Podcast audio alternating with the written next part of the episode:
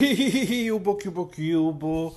Hoy es 24 de agosto y aquí te leo las noticias tecnológicas del día. WhatsApp podría tener app nativa para iPad dentro de poco.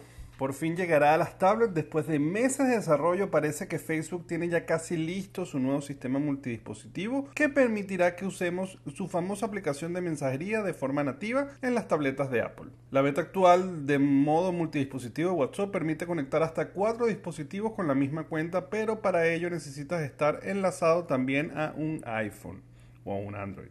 Si ese teléfono no se encuentra operativo, WhatsApp no puede funcionar desde ningún otro dispositivo, según explican. La aplicación no está todo lista, pero podría llegar a las próximas actualizaciones. De hecho, se espera que tarde o temprano también llegue a los Android. Eh, por otro lado, Steve Jobs encargó a John Eve diseñar un iPhone nano pequeño y accesible que nunca vio a la luz. El juicio entre Apple y Epic ha dejado de qué hablar, sobre todo por los emails internos que quedaron expuestos durante el proceso, como se descubrió uno de estos correos confirmaba la existencia de un rumoreado iPhone Nano que nunca vio la luz. El correo de Steve Jobs resume los puntos a tratar en una reunión sobre la estrategia de Apple para 2011. Al llegar el iPhone, uno de los puntos eran los planes para un iPhone Nano. El documento no entra en detalles sobre el iPhone Nano, pero confirma su existencia y sugiere que iba a ser más barato que el iPhone 4 y 4S, dos teléfonos de 3.5 pulgadas ya bastante pequeños para los estándares actuales. Casualmente Apple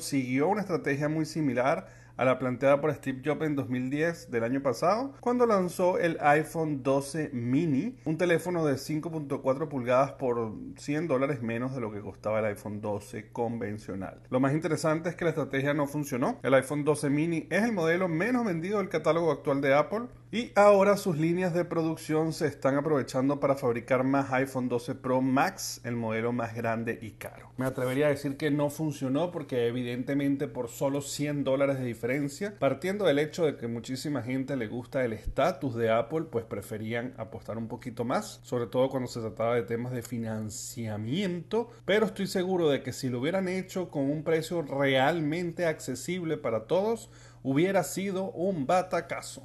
Pero bueno, ya sabemos que a ellos lo que le importa es que pague siempre. Bueno, señores, muchas gracias. a que me pueden conseguir en todas las redes sociales como arroba el circuito. Que se pueden suscribir al canal de YouTube o de Spotify para recibir estas notificaciones todos los días. Nos vemos mañana. Bye bye.